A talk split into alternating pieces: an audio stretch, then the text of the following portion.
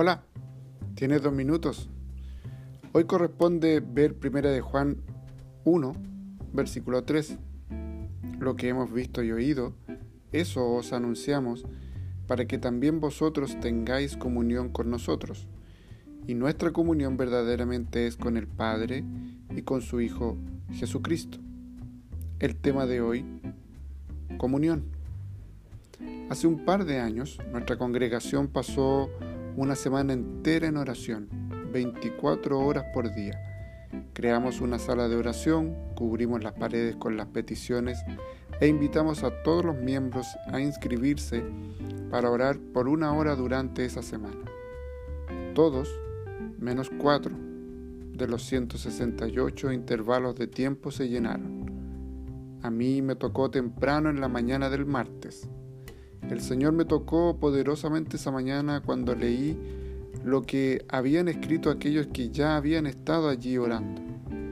En las paredes y en el libro de oración en la mesa, estas personas habían escrito muchas palabras. Había palabras de profunda gratitud a Dios, palabras de paz, de esperanza y de gozo, y palabras de lucha con la duda, el dolor y la pérdida. A pesar de que yo estaba solo en aquella habitación, me sentía acompañado. Yo estaba junto con ellos, con el Padre y con su Hijo Jesucristo. Esta es la comunión que leemos en nuestro texto, comunión que Dios mismo crea mientras reúne a todos en la proclamación del Evangelio.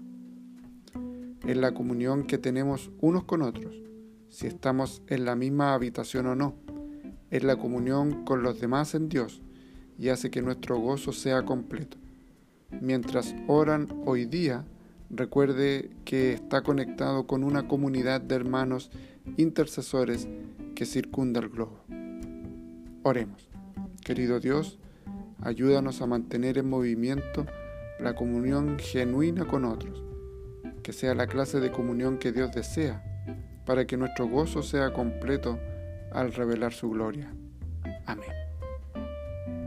Que Dios te bendiga y gracias por tu tiempo.